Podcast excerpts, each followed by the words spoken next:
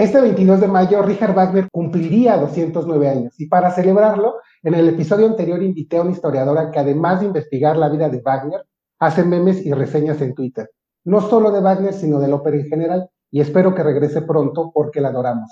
Pero como todo lo bueno viene en tres, así como la Trinidad, Pandora o Flans, así hoy haré un trío con las tías de la música, dos tuiteros y dueños del mejor podcast de música del mundo. Tía Pablo y tía Enrique, muchas gracias por haber aceptado. No, gracias. Hola. Saludos a todo tu público. Qué padre Muchas que gracias. te en otro lado. Muy bien. El programa, en serio, estamos muy halagados. Muy bien. Yo les comentaba que me encanta su programa. Es muy divertido, muy ameno, pero además de eso, yo quisiera saber un poco sobre ustedes. ¿A qué se dedican? ¿Qué hacen? ¿De dónde vienen?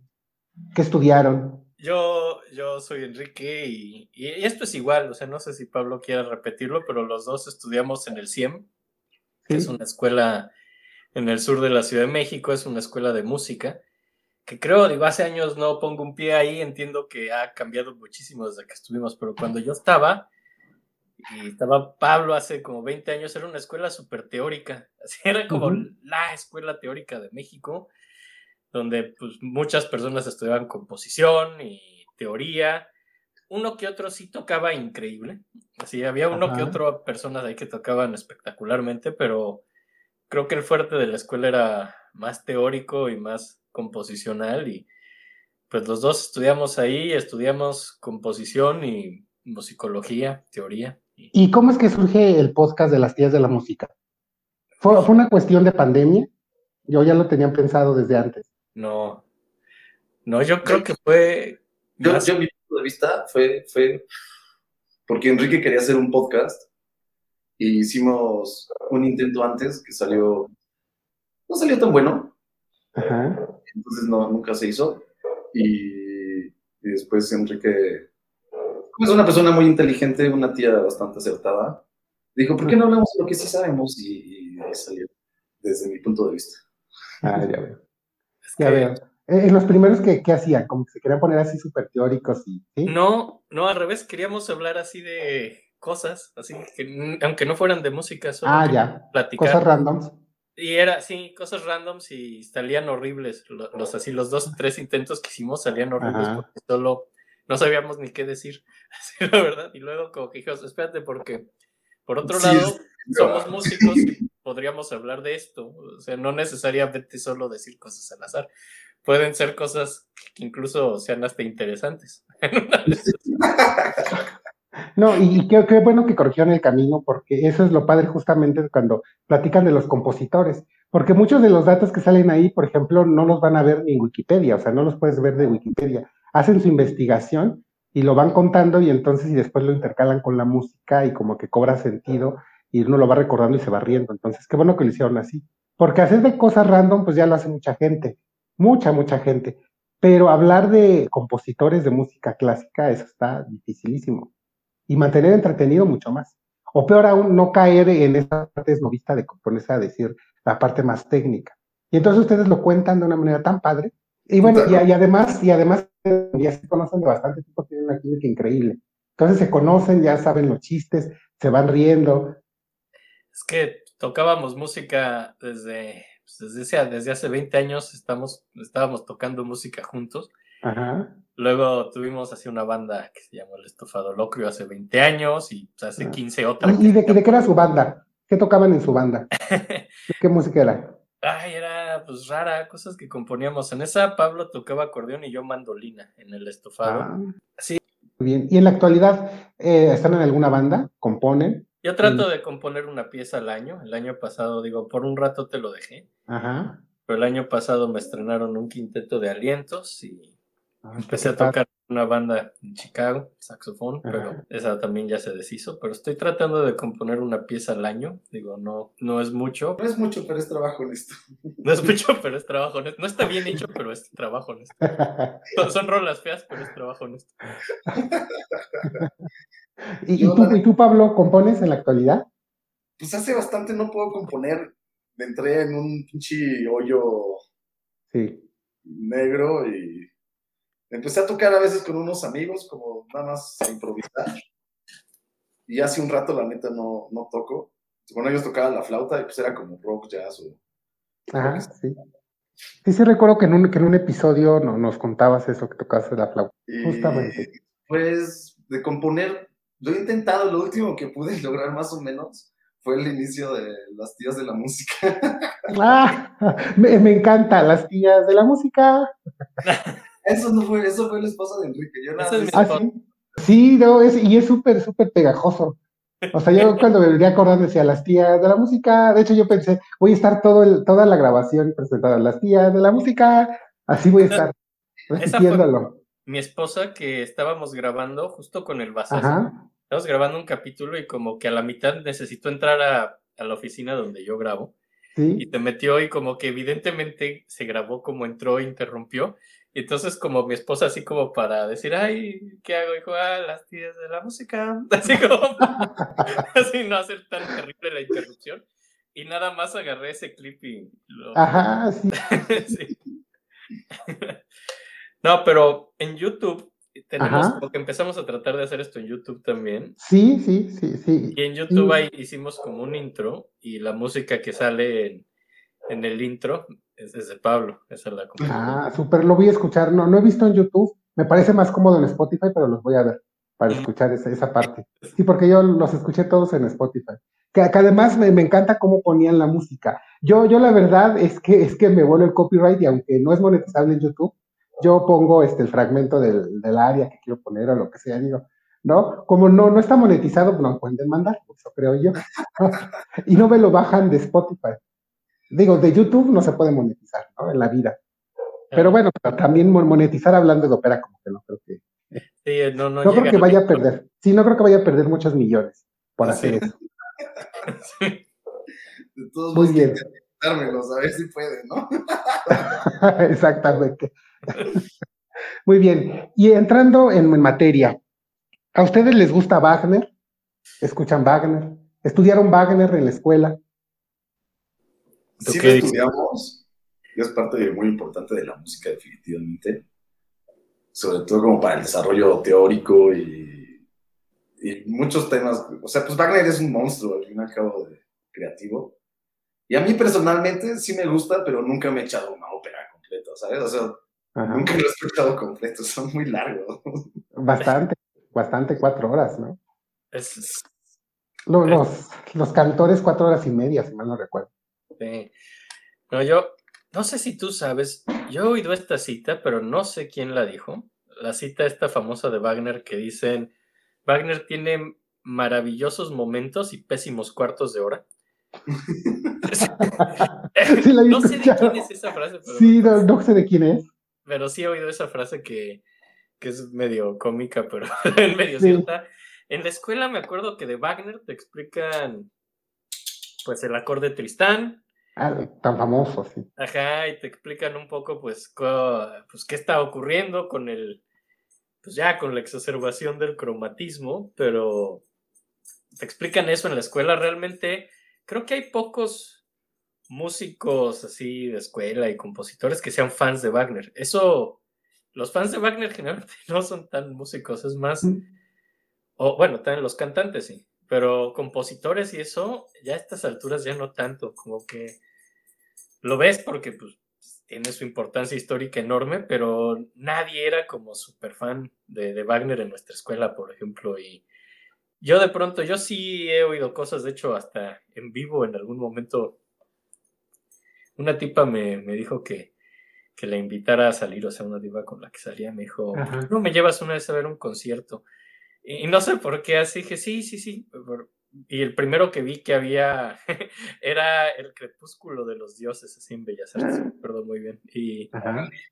y, la- más. eh, ¿aguantará? Dije, no sé si aguante. Dije, "Ah, a ver, vamos a ver qué pasa. Y fuimos a ver El Crepúsculo de los Dioses en Bellas Artes. Y, y, y vamos, yo soy músico y en teoría pues estoy interesado, pero ya después de un rato sí decía, bueno, ya que se acabe, por favor. Y volteaba y veía a esta mujer y también estaba así de... "Ah". ¿Qué- pero, qué pésimo acercamiento el crepúsculo de los dioses con Wagner, o sea, la parte más difícil, densa y pesada. Así de sí, no, y digo, ella era, quería un acercamiento, pues, no, no, no a Wagner. No, no. Era la ópera, pues, a la música de concierto, así. Ajá. Y lo primero que le echas es hacer crepúsculo de los dioses de Wagner, es una cosa, creo que la culpa es mía. Sí, sí, definitivamente, no va a regresar ni a la ópera, ni a Wagner, ni a la música clásica en absoluto. No, y deja eso, ni a mí, a mí me batió. ¡Ay, qué triste! Sí, culpo a Wagner. Sí, es culpable Wagner. Sí, pero, pero realmente a mí lo que me gusta oír de Wagner a estas alturas de, la vida, así ya, después de tantos años así de la academia y la escuela y que tienes que entender ya como, ya, yo ya soy un señor, ya no soy un estudiante, ya como señor que solo quiere pues, disfrutar un poco la vida y así, y ya no meterte en complicaciones, me, gusta poner estos discos súper sacrílegos que así todo fan de la ópera que oye esto ahorita va a querer así sacarme los ojos o algo así. Pero a mí lo que me gusta es poner los discos de vamos a oír las oberturas de Wagner donde nadie canta y donde solo ves lo padre que hacía su música orquestal y ya. No, no es que, y además las oberturas de Wagner son de las mejores. Sí, son fabulosas y yo creo que esa es hoy en día mi relación con Wagner. sí, sí bueno, ah, ahí hay un disco que se llama así, Wagner sin palabras, de que dirige Solti, si mal no recuerdo. No, no, no es Solti, es este Cell, George Cell. Y, y, esta, y este disco justamente, además de las aperturas, incluso hay escenas porque en medio de las óperas de Wagner de repente se callan todos y comienza, por ejemplo, la marcha fúnebre de Sigfrido, que es maravillosa. Sí, o por ejemplo, el, la invocación del aro de fuego también. Y, eso, eso es este, quizá algo que nadie más lo hacía en la ópera y que es lo que termina gustando. Y pero, por ejemplo, tú mencionas algo muy importante que me gustaría que ustedes me explicaran como músicos. ¿Qué diablos es el acorde de Tristán? ¿Cómo explicamos eso? Porque lo podemos escuchar y poner miles de veces, pero para los que no somos músicos decimos, pues ya de dentro de Tristán y de dentro de la obertura se escucha padre, pero ¿qué es? ¿Por qué es tan famoso?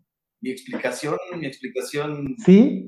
Teoría, sino como lo que yo creo realmente que él buscaba era nada más algo que sonara bien chido. Sí.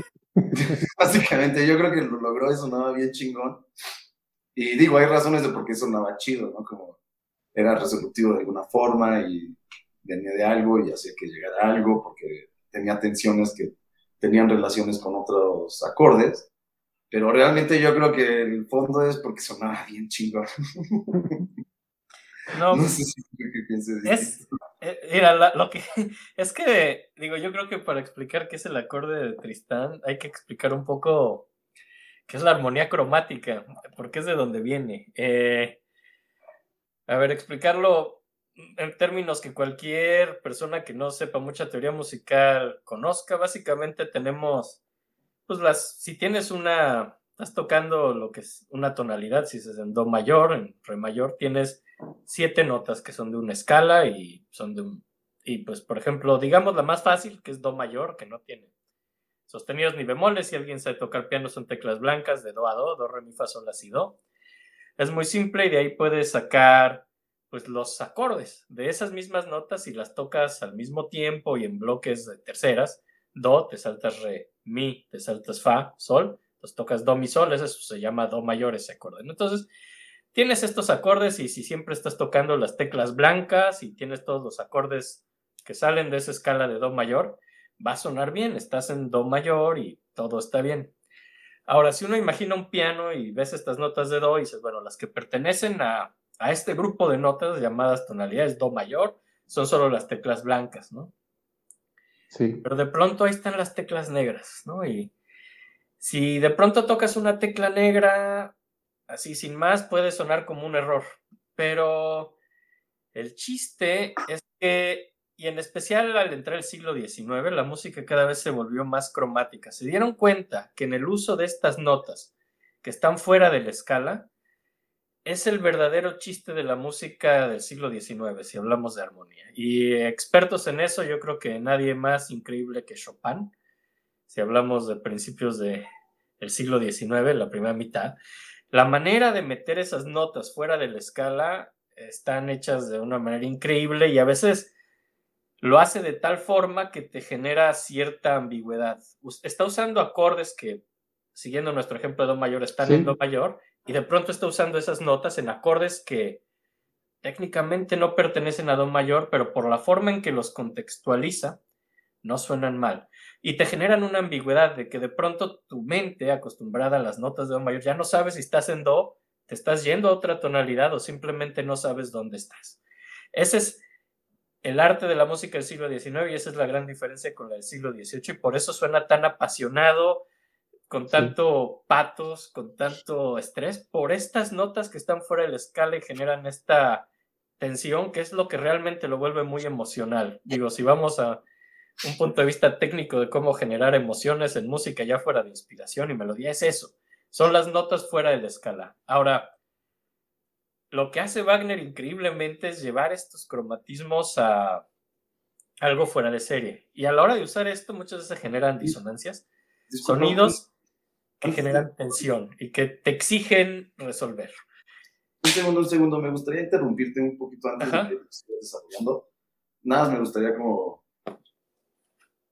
este, darle un poquito más de color a lo que comentaste de las tonalidades. Ya después de eso se le llama regiones porque digamos que estás en Do. Entonces, como dijo Enrique, todas son blancas, ¿no? Sí. Puedes estar, haz cuenta, la escala de Sol, que es el quinto grado de Do.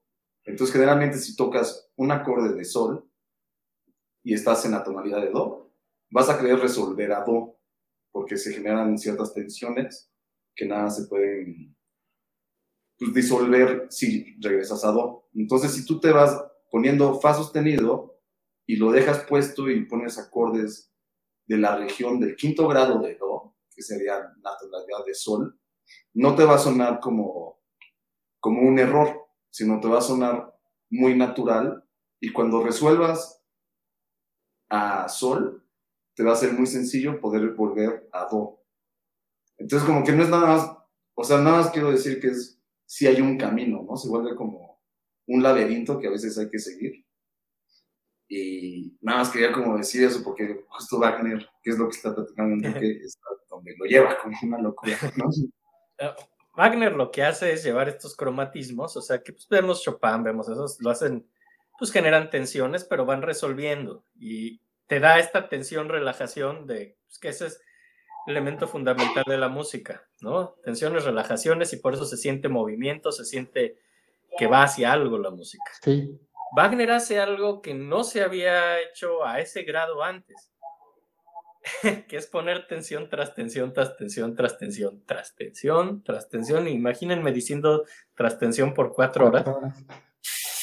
Así de estresante. Así como Justamente. Tensión, tensión por cuatro horas. Y luego resuelve, pero para esto ya pasaron cuatro horas. Ahora. Bueno, eh, bueno, en el caso del anillo, 16 horas. Porque la resolución. Exactamente. Y es brutal. Y esto lo logra pues por estos cromatismos, por usar estas notas que están fuera de las escalas y generando, llega a usar todas estas notas cromáticas de tal forma que uno muy rápido escuchando a Wagner pierde totalmente toda noción de estar en una tonalidad o no. Ya estás como en un mundo cromático donde ya no estás en do mayor ni en sol mayor ni en ninguna región, como dijo Pablo, estás en la nada, estás en una ambigüedad total.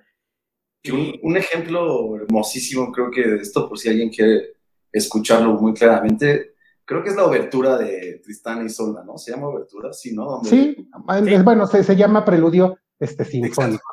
El preludio ahí es justamente, está clarísimo, eso no dura tanto, creo que son como cinco minutos de tensión tras tensión tras tensión, y si lo analizas ya teóricamente, pues le encuentras un sentido, ¿no? Como, pues porque le estás buscando tres pies al gato, pero... No, y, lo que sí hace... hay, una intención, pero la neta yo estoy seguro que Wagner decía como, güey, esto suena chido.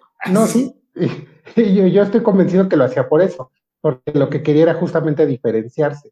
Entonces, el explorar de esta manera ocurre el, esto que nos están contando. Y digo, y Wagner también, recordemos su personalidad, es un güey que creía que lo merecía todo. Era, era, era un güey egocéntrico que lo único que le importaba era él mismo. si quién lo platicamos un poco de su vida. Sí. Aunque, pues bueno, para eso el meme de la ópera pues, ya lo hizo. Sí, sí, pero yo, yo sí creo defendiendo a Wagner, como diría María Félix, él no se creía la Divina Garza, él era la Divina Garza. O sea, realmente, realmente lo que propuso, lo que hizo, lo cumplió todo y cada uno. Desde la creación de Tristán y Solda hasta ya la estructura operística y crear todo este mundo. Porque a partir de ahí, por ejemplo, ustedes lo mencionaban muy bien justamente en sus episodios sobre la segunda escuela de Viena, de aquí se van a inspirar para crear toda esta escuela y para crear toda esta música, la música del futuro. De hecho, él decía, no, yo no, no podemos renovar la música porque no, o no podemos renovar el arte total porque no ha nacido, lo tengo que crear, ¿no? Más o menos así lo estoy parafraseando. Entonces, claro que era un tipo súper ególatra, pero tenía con qué. Estoy convencido que tenía con qué. Yo siento que era un tipo muy inseguro, güey. O sea, se me hace que todo eso no se resulta de inseguridades que él tenía. ¿Crees? Era psicología. Era. Sí, como que siempre tenía una falta, ¿no? Todo el tiempo buscaba aceptación, ¿no? Sí. Sí.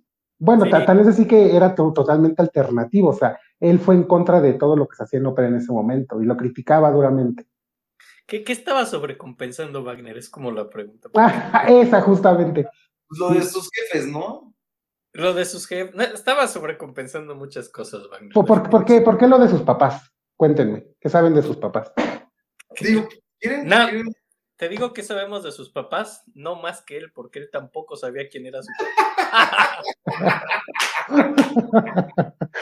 o sea, el mundo y Wagner saben lo mismo de sus papás, nada. Ah, sí, cuando iba así en los policías lo paraban y se ponía de, pero de güey, soy Wagner, ¿sabes quién es mi papá? No lo decía por así por prepotente, lo decía porque quería que el poli le dijera quién era su papá. Así general. No, no, que yo no tengo idea. ¿Sabes quién es mi papá, güey? Sí, no, ay, es que, bueno, si te enteras, por favor, dime. Por como que, no sé, después en varias sus, sus, óperas, como que siempre tiene una cosa muy clara, ¿no? ¿Cómo, cómo se llama esta? La del holandés errante, ¿no? Que se trata de... Holandés. El holandés, sí. Que es un fantasma hasta que me encuentre una mujer fiel. O sea, ¿sabes? No sé, se me hace clarísimo que es un pedo de su jefa tratando de él solventar sus inseguridades de cierta forma. si, alguien, si alguien le hubiera dado un abrazo a Wagner, la, música hubiera cambiado para siempre. si alguien le hubiera dado un abrazo cuando era niño. Sí, no es como, es como el Taylor Swift, así del romanticismo. Justamente, sí. sí, nada más estás esperando así que la vida le rompa el corazón para que saque. Para que saque. Pero sí, es buen ejemplo. Sí, Wagner de Taylor Swift del siglo XIX. Sí, y, y, pues, pues sí, o sea, básicamente hace todos estos cromatismos. Digo, ya lo que pasó después con Schoenberg y la segunda escuela de Viena, que decías, yo creo que en parte sí es como una continuación lógica a Wagner, pero en parte es porque el romanticismo ya no lo podías llevar a más. O sea, ¿qué más haces? O sea, si el romanticismo se trata de esta ambigüedad de tonalidades a través del cromatismo, pues ¿qué más puedes hacer? Después así de poner cuatro horas de ambigüedades y disonancias, ya ¿qué más? Ya eso fue a lo que llegó y pues por eso el siglo XX acaba en todos los sismos, ¿no? Todo el mundo tratando de ver pues qué cosas se inventa después de eso, ¿no? Y pues Schoenberg y su grupo acaban así en el serialismo y Stravinsky que realmente Stravinsky es el único que creo que de los del siglo XX temprano es el único que en serio no tiene influencia wagneriana alguna. O sea, hasta Debussy la tiene, ¿no? Peleas y Melisande. Sí. Como ópera tiene mucho de ópera wagneriana, digo, a fin de cuentas. Sí, sí no, después, después este, toda la ópera que vino sí era prácticamente wagneriana. Wagneriana, anti-wagneriana, pero, hizo totalmente pro o contra, pero tiene una influencia de Wagner. A lo mejor el único que logra zafarse ya luego es Stravinsky porque él sí se fue para otro lado, pero, pero Wagner, la influencia es enorme y digo, y sí, ¿a qué, ¿a qué más llevas el romanticismo después de eso? Digo, de la melodía infinita, pues, ¿qué más haces? O sea, ya, no, no, hay para dónde hacerse. Si quieres seguir haciendo romanticismo, pues se lo acabó ese güey. Y mi siguiente pregunta es justamente eso, ¿qué es la melodía infinita? Pues básicamente en Wagner, y realmente no es una melodía, o sea, como tener una melodía es algo pues que es hasta cantable, ¿no? O sea, si queremos hablar de melodías, digo, este sería más, más, digo, en esta típica pugna, Verdi es el que hacía melodías, no Wagner, ¿no? Pero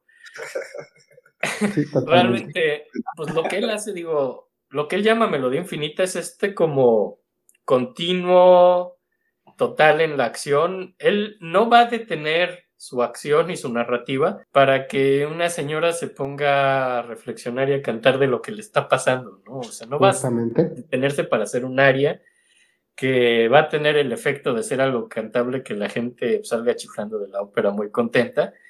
Wagner no tenía, no sé si, yo no entiendo, la psicología de Wagner en serio es, creo que ese es otro tema, bajo, no, o sea, no, no sé cuál de los dos extremos es. Si en serio respetaba tanto al público como para decir, mi público es capaz de seguir una ópera sin una cosa cantable en hora, o si en serio despreciaba tanto al público para decir, esta gente no me importa y voy a hacer lo que quiera, creo que va más por el segundo lado, así conociéndolo, creo que va más por el desprecio total al público, decir, me vale madres que estas personas no sean felices y no tengan su rol cantable. Yo quiero seguir con mi acción y no voy a detenerme para que un cantante se luzca. No, un cantante luciéndose no es una excusa para detener mi drama y mi acción y, y que los dioses lleguen al Valhalla, porque eso es lo importante, no que una cantante con un ego quizá más grande que el mío se ponga a cantar. muy, probablemente. Entonces, esa es la melodía infinita, este, este drama continuo que no es recitativo y no es aria, es este continuo, una acción continua que creo que acaba siendo más teatro que ópera en algún sí. momento. Sí, y, justamente es lo que yo pensé cuando me contaban que no hay muchos músicos que lo admiren y yo lo entiendo por eso, porque el problema, no el problema, la ventaja con Wagner es que Wagner siempre puso la música al servicio del teatro. El punto era la teatralidad. Y él, él decidió resolverlo justamente haciendo eso, porque él se daba cuenta que ya, por ejemplo, Gluck, que reformó, es, le dicen el gran reformador de la ópera, hizo como una especie de remodelación y acortó las áreas, porque eran muy largas y el punto era el lucimiento, ¿no? Entonces cantaban una parte y la volvían a repetir con adornos. Y entonces lo que hacía justamente dentro de la trama, hablando únicamente, pues era que se que quedaba la soprano, por ejemplo, o el tenor, o incluso aún antes el, castrado, y se reflexionaba, ¿no? Y decía, oh Dios mío, por ejemplo, en Tosca, vámonos hasta el siglo XX, ¿no? Sí. El del Vicidarte. O sea, cuando Tosca está cantando el Vicidarte, se supone que nadie le está escuchando. El recurso dramático es que nosotros la vemos que sufrir, reclamarle a Dios que por qué, ¿no? Que por qué la, si le lleva flores a la Virgen, que por qué ahora no le sucede eso. Pero entonces Wagner para él le considera que eso no es efectivo para el drama, o no para integrarlo con este concepto del arte total. Entonces, él decide justamente hacer eso, en donde no haya este corte. Entonces, en Wagner, curiosamente, aunque son cuatro horas, es acción tras acción tras acción. Y cada cosa que está cantada es una interacción con sus personajes. O sea, es decir, en ningún momento hay un soliloquio, que eso, que eso para Wagner le parecía súper arcaico y súper aburrido, justamente. Y entonces eso se refleja, como tú lo dices, en la música, en que no hay un corte. Y ese recurso dramático funciona funciona, digo, también cuando está bien ejecutado, como bien lo mencionan, o sea, Verdi, por ejemplo, hace eso y funciona de maravilla. Nunca, Verdi son 27 óperas y como lo decía en el episodio anterior, ninguna es una obra menor. Todas son increíbles. ¿Quieres oír así un... lo que te encanta de un hot take, así un comentario medio polémico, así chistoso? Sí. Yo creo que la ópera más wagneriana que existe es Falstaff de Verdi. Mm. y creo que la ópera más wagneriana que existe la hizo Verdi, ¿no? Porque realmente, si Wagner tenía toda su teoría y toda su idea, y ahora lo que está muy padre de él como artista es que no era un dogmático, a pesar de todo lo que parezca y todas las preconcepciones que tenemos de Wagner, sí ganaba la música. Si de pronto su teoría de arte total y eso no funcionaba musicalmente dramáticamente no tenía un problema en romper las reglas y, y de pronto sí mete una parte más cantadita, ¿no? Ah, bueno, sí. Y sus primeras óperas, por ejemplo, tienen bastantes. Por ejemplo, Tannhäuser tiene muchísimas, ¿no? Eh, todavía Lohengrin. Todavía Lohengrin, sí, Lohengrin, el Infernenland. O bueno, o el famoso Leche con pan, leche con pan, tararara, ¿no? La, la marcha nupcial, por ejemplo. Sí, sí, sobre, lo de la melodía infinita.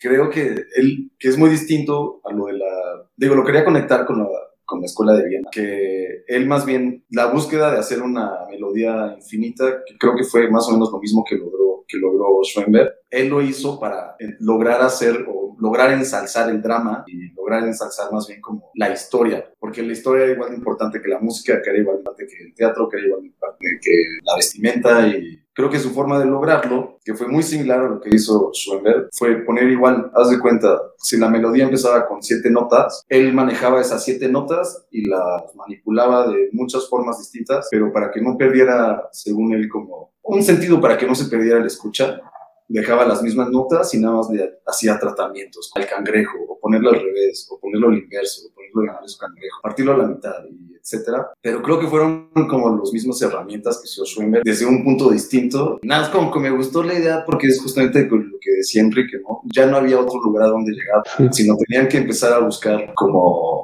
pues sí, herramientas fuera de la musicalidad y aplicarlas a la musicalidad con un fin distinto, lo cual siempre se me hizo como, bueno, se me hace algo muy interesante de él. Creo que lo logró en varios aspectos artísticos. Pues, lo, lo, más interesante de Wagner es que... que lo logró. no, en su momento logró y tuvo mucha gente que se lo comprara. Fue, fue increíble, ¿no? Era, bueno, sí, lo, lo decía, es que Wagner era un gran seductor. Era un gran seductor, a pesar de las carencias y a pesar de todo eso, mm, no sé dónde sacaba la autoestima para hacer todo lo que hizo. Bueno, robarse a las mujeres de todos sus mecenas, por ejemplo. Eso, eso es algo increíble. Y, así, y, y, no solo, tenía algo que, bueno, se robó a la mujer del mecenas. Ah, pero lograr robarse a la mujer del mecenas y que el mecenas siga manteniendo después de eso, es cuando dices, ok, este señor algo tendría especial, ¿no? Igual que el rey, ¿no? Igual que el rey gay que lo amaba, a pesar de que... Ah, sí. Sí, sí, sí. Y lo chicheaba, le sacaba, le sacaba dinero. Byron se fue para, sí, claro. Y, y, siempre le decía que sí, pero no le decía cuándo, por supuesto. Era, era, lo, increíble es que, por ejemplo, yo creo que, y, también nuestro podcast está lleno de gente así, así es gente y que es total, completa y absolutamente detestable y son personas horribles que no, que a uno no le gustaría conocer en la vida. ¿No te gustaría a mí sí me gustaría conocer a Wagner, ¿no sería interesante? O sea, comer con él. Bueno, evidentemente, sí. Sí. Pero sin llevar cartera. Pero sin llevar la cartera. Pero que se involucre en tu vida. Ah, bueno. Que se meta en tu casa. Son cosas que no estarían chidas. O sea, creo que a nadie le gustaría tener a un Wagner en su vida. Y sin embargo, es de la gente que es más divertido hablar. Yo otra cosa que creo de Wagner, o sea, bueno, como pinche güey, así, lo mismo que, que, se van a enojar, que a mí solo me gusta oír las partes así orquestales y el otro lo quito. Yo soy alguien que disfruta mucho hablar de Wagner, pero no escuchar a Wagner, o sea, no escuchar su música, hablar de él es fascinante. Sí. Es, es un tipo fascinante, definitivamente. Su música no la oigo seguido, honestamente. Sí, no, no, y es que además, además a Wagner lo mejor es verlo desde un punto de vista teatral. Pero, bueno, por supuesto no, no empezar con el ocaso de los dioses, porque no, no, o sea, yo, yo creo, si a mí me preguntan, hay, para Wagner se inicia con Lohengrin, se inicia con Tannhäuser, incluso el, holandés errante, incluso aunque no es de mis óperas favoritas de Wagner, pero sí, todavía, todavía hay un poco más de arias, todavía no, no está tan loco ese su asunto. El, el, el, acorde de Tristán todavía ni siquiera lo, lo inventaba. No, no, sí, yo creo que hay que empezar con, con, con Tannhäuser, con Lohengrin y creo que su mejor... Es una gran forma de iniciar. Porque... Su mejor ópera es, según yo, la que a mí más me gusta es Tristán. Ah, Tristán. Y Solda y, y pues ya, o sea, oír el ciclo completo del de los Belungos, eso es para, pues, para fans. eso ya es para fans, así. Porque si alguien ha oído nuestro podcast, hay un libro que nos obsesiona mucho, que se llama La vida sexual de los grandes compositores, porque y es un libro muy sórdido, o sea, como que agarra, se ve que alguien leyó en serio biografías, porque luego las biografías que leemos para preparar los capítulos, tienen mucho que ver. Se ve que lo sacaron del mismo libro, pero quitan todos los detalles así musicales y serios y solo dejan la vida sexual de los compositores y, lo exageran y dicen cosas súper mórbidas y súper amarillista el libro. Pero... Yo no lo he leído, por cierto, nada más lo leí de Enrique a mí se me hace una maravilla. Es, es, un libro horrible, buenísimo. es una belleza. Ya no lo editan, pero, pero si lo pueden, consíguenlo. Todo sí. es una belleza. Y, y, pues obviamente para preparar esto me leí el capítulo de Wagner. Porque hago, hago todo eso siempre antes de, de, hablar de un compositor. No salen todos, creo que solo hay 20, pero uno de los 20 era Wagner. Y, y, y además tienen títulos súper, súper así albureros y sórdidos, ¿no? Así, el, el, de Debussy se llamaba Debussy y Pussy. Y dices, oh, okay, voy mal a rima, cosas así, ¿no? Me encanta, es súper amarillista. ¿eh? Sí, el, el, el, de Wagner se llamaba Wagner y su anillo. Y dices, ah, ¿por, qué? ¿por qué tienen que ser así? Pero, pero bueno, leí el capítulo. Es metro, ¿no? Ese es como del metro, sí. El mismo güey sí. que edita el metro y así, es el mismo güey que escribe li este libro de psicología fina, que se llama Sexual. Genios, genios.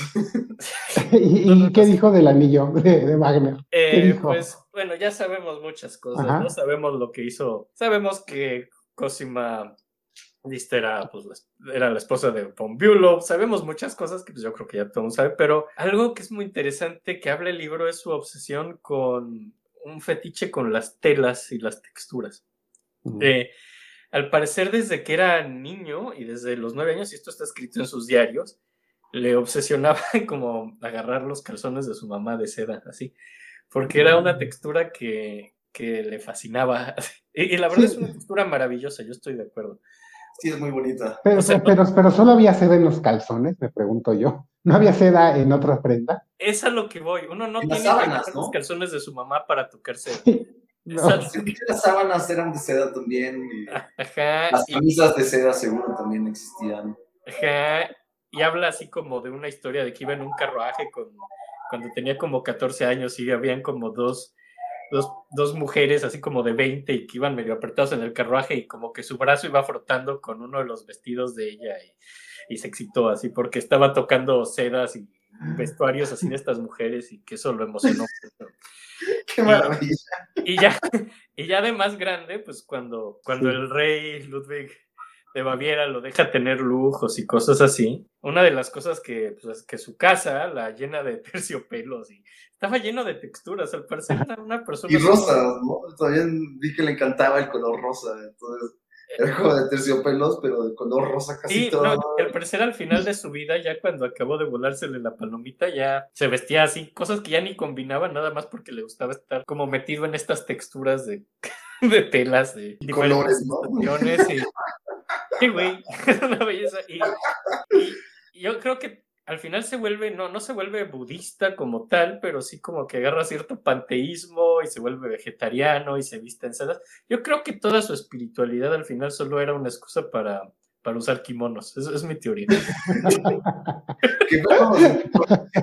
Espera para poder estar en kimonos. Sí. Que al final Nietzsche ya estaba también harto de ese vato. Como Nietzsche lo manda al carajo, sí. O sea, sí duran un ratito pelean, de claro. Compas, pero no lo soportan. Ajá, lo querían, o sea, era un fan hasta que el güey empezó a hacer cosas muy raras sobre justo la religión. Entonces era como, no puede ser que este güey esté estropeando las, los ideales de religión y bla, bla, bla. Cuando este vato estaba loco, nada más. Es que lo que yo vi es que el cristianismo lo veía, este es su lado antisemita que ve, pero su lado antisemita de paso se llevó entre las patas al cristianismo, porque o sea, el cristianismo es como la cosa consecuente al judaísmo y ambas cosas son una mierda, por lo tanto. Sí, sí, sí, sí. ¿Okay?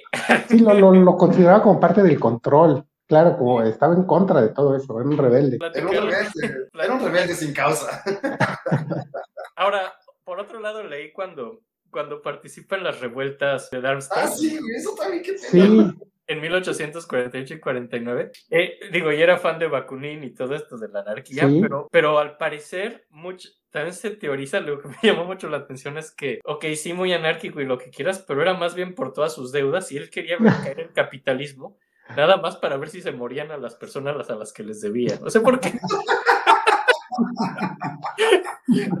Porque debía mucho dinero, vamos. Sí, debía mucho, sí, se tenía que escapar de sus acreedores. Sí, sí, sí. sí tenía un chingo de demandas, ¿no? O sea, como ya paga, hijo de tu madre. Sí, entonces, sí, sí, sí. El holandés errante se le ocurre cuando está justamente huyendo de sus deudas. Entonces ahí es cuando se le ocurre el holandés errante. Ahora imagínate de ver tanto dinero que apoyes una anarquía y así la destrucción de una Para- ciudad, nada más para ver si de casualidad matan a las personas a las que les debes. Dices, bueno, Bueno, es, es- es que eso, eso ya es capítulo de South Park, eso ya es como Eric Cartman y queriendo, queriendo crear todo eso. pero es que eso es, Sí, es como karma, tal cual. esa es la, ese- la es esencia igual de karma.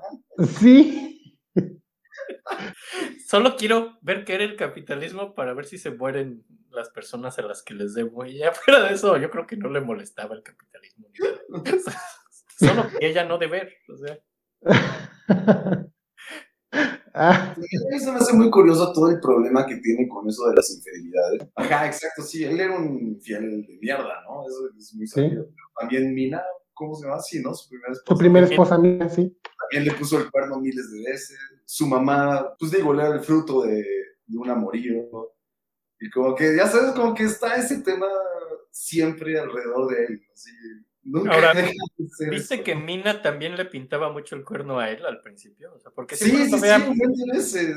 Justo el- creo que el irlandés lo hizo en parte después de una de esas veces que se volvieron a juntar después de que puso el cuerno. Es que Por eso se trata de eso, de buscar como, La, A una mujer que le da la redención. ajá, así como, al fin vas a ser fiel conmigo y pues, pues no, no lo fue y él tampoco. Sí, no. Sí, terminan divorciándose. Bueno, y, hasta que ya se muere ella, ¿no? Y que ya cuando se murió, ya. Como que creo que esas, esos momentos donde ves, cuando ves así que el cónyuge se muere y se ponen contentos porque se pueden casar con alguien más, es cuando dices, quizá no era tan buen marido. Pero aparte él no solamente se pone contento de que ya se puede casar con alguien más, sino también le da mucho gusto porque ya no le tiene que pagar. Ah, pero ni, yo no creo que le haya pagado ni un peso, ¿no? no. pagaba, le pagaba, le pagaba, como pues era por ley, tenía que darle una lana. ¿Ah, sí? Ah, Sí, sí, sí, cuando se muere fue como, ay, qué bueno.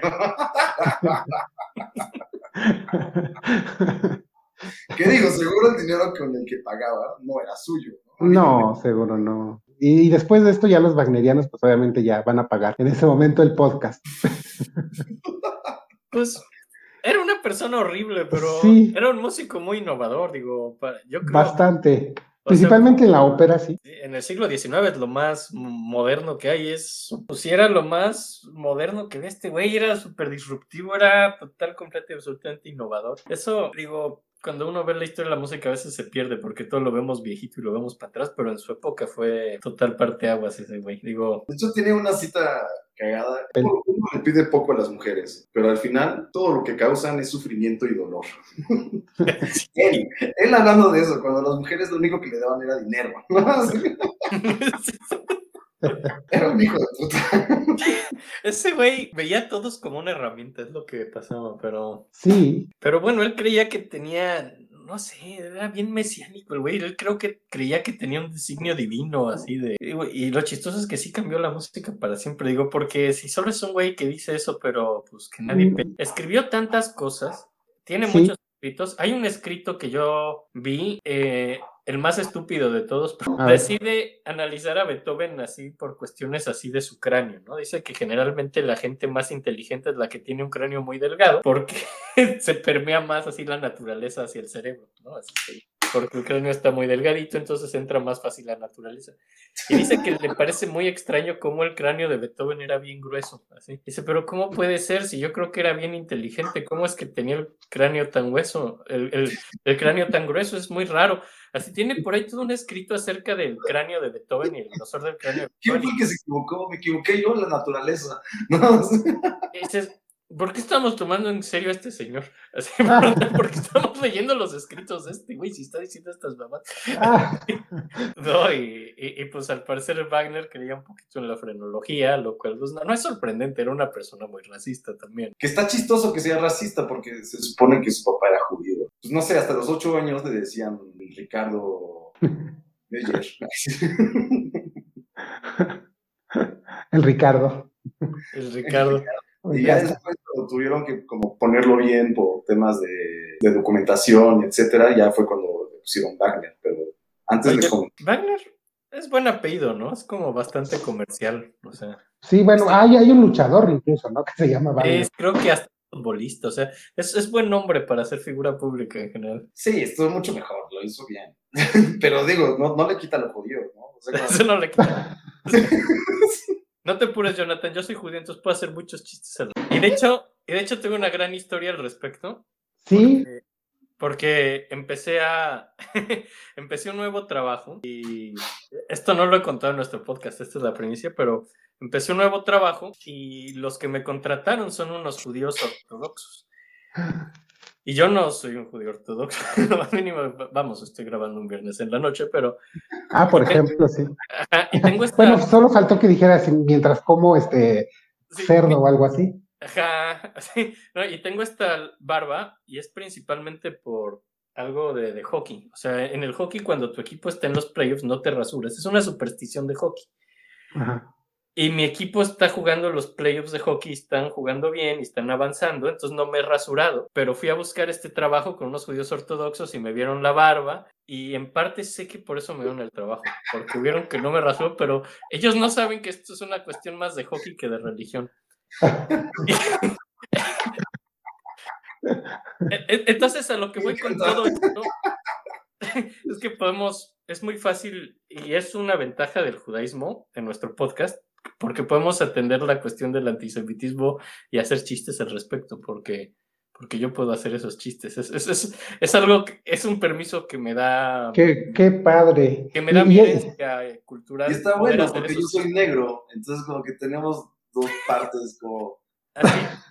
También puedo, Bueno, co- como la gente no, no te va a ver, podemos decir que sí, eres negro. entonces, por, por eso hacemos Sí, todos. Eres afromexicano, vamos a decir. Todo es posible aquí, amiga. Sí. Si, es cuando se pone políticamente incorrecto el podcast, pero Y, y mira, y e- eres judío y nunca tuviste ningún problema con escuchar a Wagner, ¿no? no, no, porque, ah, vamos, o sea, Wagner era antisemita, sí, no, no hay lugar a dudas de eso, sí, sí era antisemita y escrito, pero tan antisemita como Mussorgsky, tan antisemita pues, hasta como Chopin, tan antisemita como Stravinsky, tan antisemita como Orff, tan antisemita como, vamos, como el siglo XIX entero.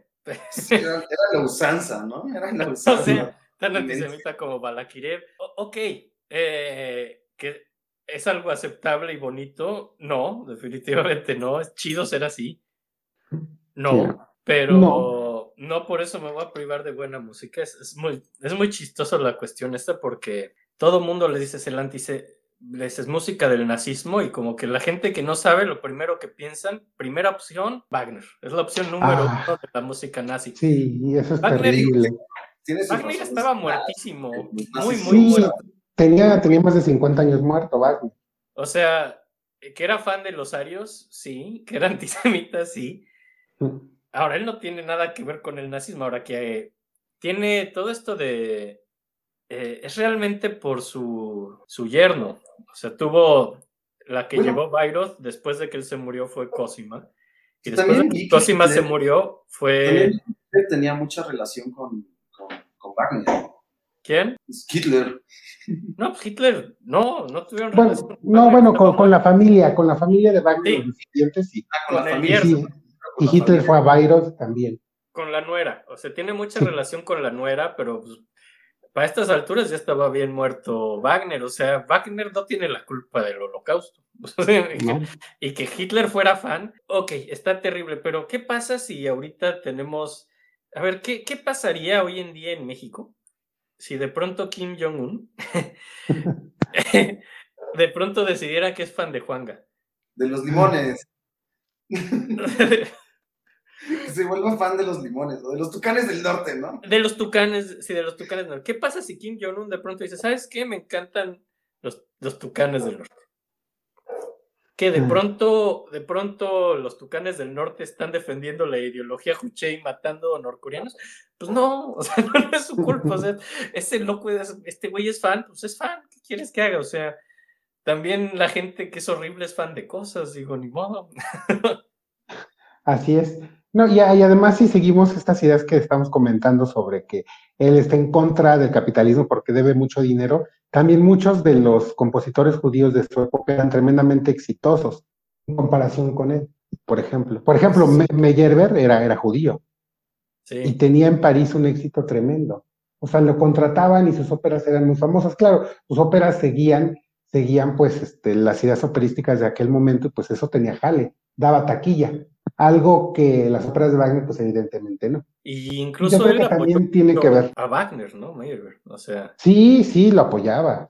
Es, chistoso porque Wagner era antisemita hasta cierto punto, digo, hasta el punto donde le convenía tener relaciones sí. con judíos. Sí, claro, que, que, también él mencionaba mucho eh, esto de que los judíos finalmente no podían ser parte de los alemanes, pero no por una cuestión más racial, sino por una cuestión en donde los judíos, al pertenecer dentro de su gueto, dentro de ellos mismos, no se integraban, porque este nacionalismo wagneriano no, no acepta la multiculturalidad, ¿no? Que, por ejemplo, los mexicanos, por ejemplo, tú eres mexicano y eres judío, ¿no? Este, este Pablo es negro y es este, mexicano, ¿no? Yo soy, yo soy moreno y soy mexicano, y los tres somos perfectamente mexicanos, mexicanidades quizá distintas, pero mexicanos. Pero Wagner no aceptaba un alemán que no, que fuera judío, porque decía, esos son judíos, son de otra, de otra sociedad, de otra cultura. Porque esta onda multicultural y esta onda este, globalizadora, que seguramente nos encanta a los tres, no, no, se veía de esa manera en el siglo XIX. No, no, y estás, digo, realmente eh, la Segunda Guerra Mundial lo que hizo fue, pues, pues ver que, que, había muchos problemas en esta forma de pensar. Digo, a fin de cuentas, ¿no? Pero antes de eso, así estos nacionalismos brutales, ese es el siglo XIX, a fin de cuentas, ¿no? Y, y, vamos, pues no, a mí realmente no. Wagner, digo, solo porque Hitler se hizo súper fan, pero fuera de eso, no le veo mucha distinción con el resto del antisemitismo del siglo XIX como tal. O sea. Sí, ¿no? No es particularmente más antisemita que los otros. Digo, lo cual, no habla bien de Wagner, sino más bien habla mal de todos. pero, pero pues así era, ¿no? O sea, si, si, vamos a hablar de negros en el sur de Estados Unidos, es, pues, lo mismo, ¿no? O sea, era gente que por sistema era pues, tratada de otra manera y es... Sí. Y, y, bueno, y que quieren censurar lo que el viento se llevó, por ejemplo, porque dicen que romantiza, por ejemplo, la esclavitud, cuando esto no es así. Yo me pregunto si los detractores nunca han visto lo que el viento se llevó. O, supongamos que así fuera, entonces es un documental perfecto de lo que no debería ser. Y entonces tendrá un mayor valor. Sí, que, es justamente, que es justamente la misión parte de este podcast, es desnazificar a Wagner. No podemos negar todo lo que dijimos, pero no podemos mantenerlo como nazi porque el nazismo ni siquiera existía. Era un antisemita más. Desafortunado. Sí, por ejemplo, yo hace un tiempo tuve una novia horrible, estaba loca como cabra. Ajá. y duramos de hecho bastante, como cuatro meses, porque yo soy una persona pues, muy, muy, con, mucho, con mucho tiempo y tengo muy buen corazón, soy un tipazo, pues. la mujer estaba de diente como cabra. Y sí, fueron horribles, horribles cuatro meses, pero ella me enseñó la película de lo que el viento se llevó. ¿Y qué? ¿Por eso la película va a ser mala? Pues no, es una gran película. ¿Sabes? No, no, Mira, relacionar las cosas chidas. No, no podemos juzgar a la música por su fandom. O sea, si Hitler era fan de Wagner. Pero también todos los fans de Radiohead son horribles. O sea, o sea. Como los de RBD, ¿no? Por ejemplo. Tienen unas rolas buenísimas. sí. No, no vas a juzgar a Radiohead por sus fans, no vas a juzgar a Wagner por Hitler. O sea, los fans son horribles, a veces sí, eso no es culpa del artista. Por ahí hay unas correspondencias muy interesantes con alguien pidiéndole dinero. Y, me llamó mucho la atención, así la, la cita, creo que hasta, ay, si agarro el libro aquí, puedo leerlo textual porque Wagner es una persona muy interesante que cree que lo merece todo, ¿no? Entonces hay como una cita donde le está pidiendo dinero a alguien. Por ejemplo, se dice que le pidió dinero a alguien que a quien conocía poco, ¿no? Y le escribió como algo así como me gustaría que me des este este dinero, pero si fuera posible me gustaría que tú desearas dármelo y no te cohibieras por hacer este sacrificio. Sin embargo, ese es solo mi deseo. Y de hecho es algo que te conviene a ti porque es una transacción que te va a acercar más a mí. Entonces, esa es como una carta de Wagner pidiendo dinero, lo cual me parece exquisito. Eso se lo escribió a Robert von Hornstein, que es una persona con la que no tenía mucha relación, pero así es como pedía dinero Wagner. Imagínate que un güey que apenas conoces te dice, dame dinero y no solo préstame dinero, sino dámelo, quizá no te lo pague, y no solo dámelo, quiero que desees dármelo, quiero que estés feliz de dármelo, porque eso te acerca a hablar conmigo de algo, aunque sea solo de darme dinero, es una excusa para que... o, sea, te voy a dar, te voy a dar el privilegio de que me prestes dinero. Ajá, te doy el privilegio. hay una cita del, del rey este, el último, se me olvidó cómo se llama, el de Ludwig II de Baviera. Exacto, que dice, le funcionaba esa forma de pedir, le, dice, mi admirable rey, profundamente amado, mi único y verdadera razón de vivir es el maravilloso amor que embarga el corazón de mi real amigo, que me inunda con su rocío y fecunda en mi nuevo, en mí nuevos gérmenes de vida. dale. Ah, en, el del siglo XIX eran tremendos. Aquí es cuando uno aplicaría el date cuenta, amiga. Pinche Wagner sabía que el rey estaba enamorado de él. ¿Qué, qué sí, lo, lo, lo, chichifeaba, o sea, literalmente lo chichifeaba, le sacaba dinero, claro. Ahora, lo que vi es que todo Baviera estaba muy enojado en la situación también, porque pues el dinero del rey no era dinero, era dinero de Baviera, o sea, todo este dinero. Baviera, está, Baviera estaba enojado, o sea, estaban básicamente financiando a un pinche güey que, que además gastaba el dinero muy mal, o sea, en castillos. Sí, o sea, él hacía castillos fantásticos. La inspiración del castillo de Disney es de, de Luis de Baviera. Justamente, tenía ahí unos problemas mentales tremendos este rey. Sí, y al principio se veía como uno de esos locos eh, inofensivos, ¿no? Así como, ay, está loquito, bien bonito, chistoso. No, pero, o sea, sí, sí tenía psicopatología y, y, pues Wagner se aprovechaba. Es, Wagner eso era, era un güey que se aprovechó de todo el mundo que se cruzó en su camino, de mujeres, así a las que las hizo mantenerlo, de un rey al que lo hizo mantenerlo, de esto, pero es porque él en serio creía que era un privilegio para toda esa gente mantenerlo y porque él creía que él se merecía todo esto, así. Y, desde estudiante, ¿no? Como que vi también que de estudiante empezó a... O sea, cuando llegó a estudiar, de las primeras cosas que le gustó fue pues, la fiesta y las mujeres y el desmadre, irse a tomar. Ese... creo que se acostumbró, o sea, de hecho, por lo que vi ahí es cuando se ligó a Mina, ¿no? Que a Mina lo que le gustó es que este vato, por lo visto, tenía un nivel de vida muy alto, ¿no? Como que se la pasaba muy bien, pero en realidad era que el güey tenía siempre una deuda con alguien y entonces se podía ir de peda a donde quisiera, pero porque debía un chingo de dinero, ya sabes. Era, era, una persona sumamente cuestionable, o sea, como ser humano terrible, como músico, es lo increíble de Wagner es que en su época y pues si estamos grabando un podcast hoy acerca de él es porque desde que ese güey estaba vivo hasta hoy, que de los 50 del siglo XIX hasta hoy que son ciento, no, pues más, ¿cuántos años dijiste que cumpliría más de 200? Sí, 209 años cumpliría. Cumpliría 209 y tenemos como 170 años hablando de ese cabrón, así porque da de qué hablar. Y, y sí, o sea, lo que es increíble, siempre fascinante, hay a quien le gusta, hay a quien no. Y si a la fecha estamos dando opiniones de si nos gusta escuchar a Wagner o no, es porque es lo que dije hace rato, a lo mejor escuchar la música de Wagner a mí no me encanta tanto, su abertura sí. Pero hablar de Wagner es... Logró ser un, logró ser un rockstar, ¿no? O sea, fue como... Logró ser una persona de revista.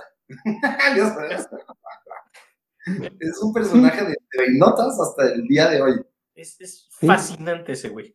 Así es, y yo, yo insisto, o sea, realmente la contribución que hizo en la ópera es enorme.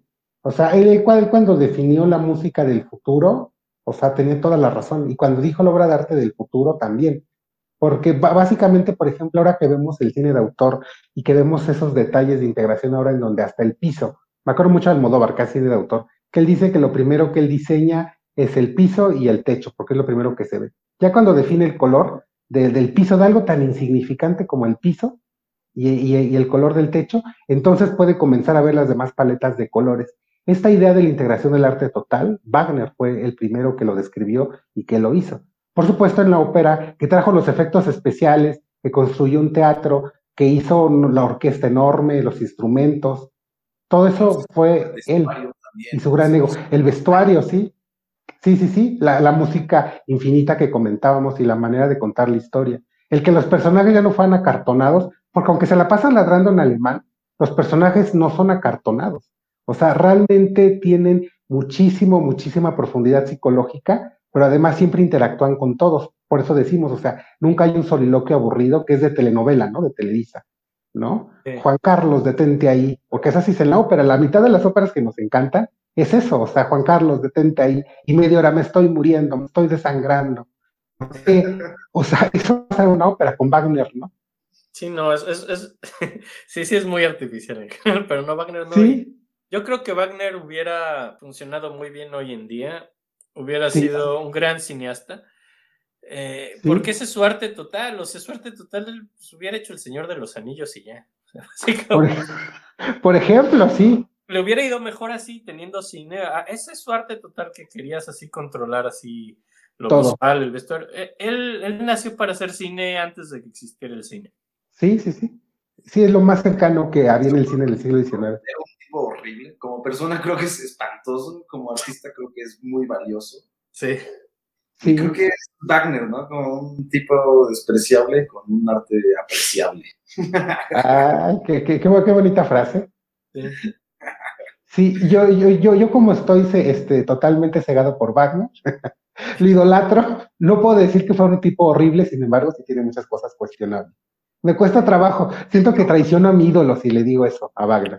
Soy wagneriano, estoy enfermo. Nos siguen a nosotros en Twitter muchas personas que son muy wagnerianas. Es muy chistoso. Sí, sí. Era un genio, eso yo no digo que no, nunca. O sea, era un genio. Sí, no, a, mí me daba miedo, a mí me daba miedo cuando la que hablé de Wagner, me daba miedo. Porque a pesar de que es parte de la ópera, son fans totalmente distintos. Entonces, yo cuando decidí hablar de Wagner dije, una de dos, o me van amar los wagnerianos y odiar los demás de la ópera, o me van a este, odiar los wagnerianos, son un... Ah, justamente como la segunda escuela de Viena, así, continúa el culto, el culto de Wagner. Oye, sí. sí, justamente así, como el culto de Chucky. Sí, reencarnó en, en, la segunda escuela de Viena y el atonalismo. Sí. Me encanta Chucky, qué bueno que lo mencionas, creo que es una de las mejores películas del mundo. Sí, pues justamente así. Hemos, hecho un culto. ¿Cómo? Qué buen drama tiene esa película. No, te no mames, me encanta la idea de. Logra meter como la inocencia de un niño a partir de un juguete que se le mete un asesino. me encanta. Es una maravilla. Y además la personalidad de, de Chucky puede ser, por ejemplo, en la serie es encantador. O sea, tú, tú lo ves y dices, en algún momento le crees, te, te, engatusa. Dices, ay, no, eres tan, malo, a lo mejor eres incomprendido. Es Wagner, se le metió el espíritu de Wagner. Pero... Sí. Seductor. Digo, no era asesino. No era asesino, tal vez no. No, asesino no. No, ya, es, ya, ya, o sea, eso es lo único que faltaba, ¿no? O sea, si ya está que usaba la gente, que es un culero, que es asesinato. Todo lo que lo han acusado a este hombre, así solo falta decir así que asesinó. Creo que no mató a nadie, eso está bien. Hay compositores que sí mataron gente. ¿Sí hay compositores que mataron gente? ¿Quién? Gesualdo. no, no, no lo conozco. Uf y se nota, ¿eh? Porque le dio remordimiento, entonces se pone muy buena su música. Gesualdo no era chido antes de matar, debo de confesar que después de que se volvió asesino, su música mejoró mucho. No es consejo para los jóvenes compositores. Por favor, no, no, no. Pero su música mejoró mucho después de la violencia. Es terrible decirlo, pero es, es verdad, es un hecho musicológico. ¿Puedo, ¿Puedo dar un consejo de tía, de tía Pablo? Sí, tía Pablo, adelante. Por favor, si van a matar a alguien, por lo menos hagan buen arte después. pero, Gesualdo, ¿por qué mató? Gesualdo por celos. Ah. Porque descubrió, se fue de cacería y cuando regresó de cazar, regresó temprano y encontró a su mujer con otro hombre y los mató a los dos. Y escribía madrigales bien mediocres antes, pero después de matarlos se pusieron buenísimos. Porque Ah, ah, se atormentó psicológicamente y, y empezó a hacer música buena. Es chistoso porque eso es, ya me estoy saliendo del tema horrible porque esto es siglo XVI, pero empezó a usar cromatismos antes, de- o sea, empezó a hacer lo que Wagner hizo mucho, después empezó a meter cromatismos en música renacentista. Hizo justo lo que hizo Wagner, pero mucho antes y, y lo hizo por culpa. ah, qué, qué interesante. ¿Esto, esto lo comentan en sus últimos ciclos de, de música medieval? No, porque este es renacentista. Un día Ah, tenemos planeado un comercial nuestro, algún día, cuando hablemos del, hagamos un ciclo de renacimiento, definitivamente va a haber capítulo de Gesualdo porque, porque es un güey fascinante, pero cuando hablemos de renacimiento. Ah, Berlioz, Berlioz. Berlioz Que sí, sí, sinceramente, yo no, quiero, yo no quiero hablar mal de Gesualdo, pero, joder, si vas a matar, hombre, que, que, que sea más interesante que por celos, ¿no? Que digo, es lo mismo con Berlioz, pero es un plan muchísimo más interesante y divertido. No que llegas y ves a tu esposa y la matas. Qué pinche hueva de asesino. Ah, Digo, no sé si aquí hay algún asesino, espero que no, pero si lo hacen, por favor, traten de ser más interesantes. Buen Berlioz hizo un plan buenísimo para matar. Berlioz complejo que al final no lo pudo llevar a cabo, pero era estaba buenísimo. se disfrazó de mujer, o sea, se disfrazó de mujer y guardó unas armas en el vestido, unas pistolas, y, y fue como buscando matar a unas personas con el vestido y quería dis- dispararles y matarse a sí mismo, ¿no? No lo hizo, al final cambió de opinión a la mitad del camino porque tuvo un viaje muy difícil, porque esto era de Italia hasta Francia, que tenía que llegar y a la mitad Ah. cambió de opinión. O sea, se fue en tren con, con, con el disfraz de mujer para poder llegar y disfrazarse y hacer. Iba disfrazado de mujer, pero es lo que platicamos en nuestro eh, capítulo. Si Ay, vas no, a porque- matar a alguien y suicidarte, ¿para qué pasa todo el problema de disfrazarte de mujer y todo? ¿Es eso Y en hizo- serio? hizo todo un debraye y se compró un vestido, hizo y se le perdió su vestido, y Pero sí, Berlioz estaba disfrazado de mujer, listo para matar. Eh, ¿Es eso en serio esta historia? No Es, verdadera historia, sí. Sí, sí. No lo puedo creer de, de Berlioz. Berlioz estaba bien loquito, digo. Sí. Bueno, bueno, la, la, la condenación de Fausto o la dominación de Fausto, eh, esa ópera estaba increíble. Y también tiene su ópera, Berlioz. Ah, ¿lo- lo- los troyanos. Sí, exacto, el tema griego, claro. Ese. Los Ese- troyanos. ese es- es con sus dos partes está, ese es maravilloso. ¿no? Y larguísima. Larguísima, sí, se, se hacen dos partes. Nunca lo he escuchado, también tengo que. Sí, que tiene unos coros increíbles esa. Bueno, también la, do- la, la dominación o la condena de de, de Fausto. Fausto también tiene unos coros increíbles. Y ahí el protagonista, curiosamente, es un bajo barítono, si mal no recuerdo, también es muy característico. Pero sí, Berlioz tiene óperas increíbles. Ya, ya le haré un capítulo especial a Berlioz. Super Por cierto, Y, y los voy a citar, y los voy a citar contando esta historia. Yo creo que Wagner tiene mucha influencia de Berlioz en cuanto a la orquestación. El primero que empieza a hacer orquestas gigantes es Berlioz y, Sí, lo contaron en su episodio, claramente, sí.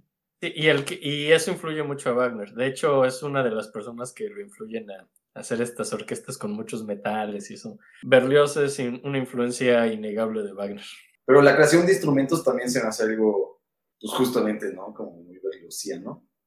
Y también Wagner empieza a hacer sus instrumentos como. La Sí. tuba wagneriana es como una, es como una tuba más chiquita, digo, realmente. Ah. Tampoco es para tanto, honestamente. O sea. que es lo mismo que hizo Berlioz, hacer instrumentos grandes para poder llegar a cosas, no sé, para competir con tantos pinches instrumentos que está teniendo ahí. Ahora, sí. todos estos instrumentos y orquestas gigantes en Wagner hacían que la técnica vocal fuera otra cosa. O sea, Ah, sí. una cosa es competir con una orquesta chiquita y otra cosa es cantar arriba de estas Sí, monstruos orquestales. Definitivamente. Bu- Bueno, tan es así que entonces ya ah, se habla de los Helden tenores y los y las Helden sopranos, los Sí. sopranos y los tenores heroicos, que necesitan una voz enorme. No, gigante. O sea, para poder competir con Oye, orquestas tan grandes. Yo, yo no sé mucho de ese tema. ¿Podrías profundizar sobre eso? Sí, claro, o sea, lo que hace Wagner es para intentar traspasar este orquesta, in- incluso por ejemplo en Tristán y Solda, se muere eh, Tristán, o sea, el que estrenó Tristán se muere, de- se dice que del cansancio que tenía porque el ensayo era tremendo. O sea, cuatro horas cantando, pero cuatro horas en un canto totalmente difícil. Los cantantes siempre les quieren cantar a Wagner, está muy arriba, muy agudo, muy incómodo. Entonces tienes que tener una voz muy, muy grande. Incluso hay cantantes, está Krista Ludwig decía, que Birgit Nilsson, por ejemplo, sus cuerdas vocales eran del tamaño de, de, un dedo, ¿no? De lo grueso que eran, porque tenía una voz potente. Claro, lo decía de manera metafórica, ¿no?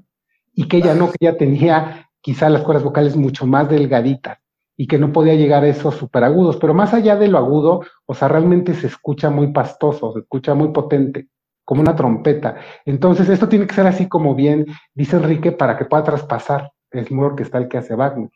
¿no? Esta Birgit Nilsson le preguntaban, ¿cómo diablos le haces para cantar durante cuatro horas este, Brunhilde?